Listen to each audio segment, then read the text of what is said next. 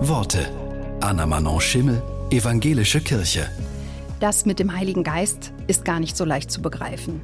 Die Theologin Emilia Handke erzählt auf Instagram, wie sie mit dem Heiligen Geist gehadert hat und wie er in ihrem Glauben Platz gefunden hat.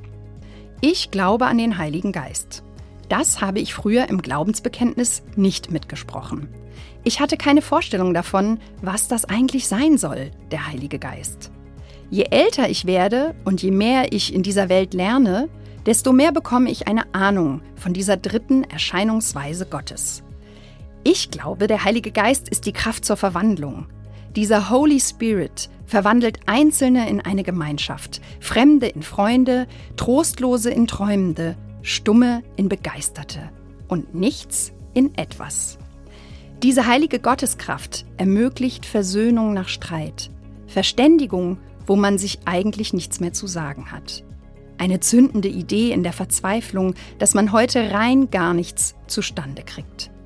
Eine plötzliche Energieladung, wo alle nur noch müde und erschöpft in den Seilen hängen.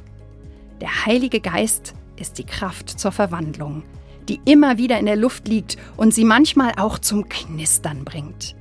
Ich brauche sie wie die Luft zum Atmen.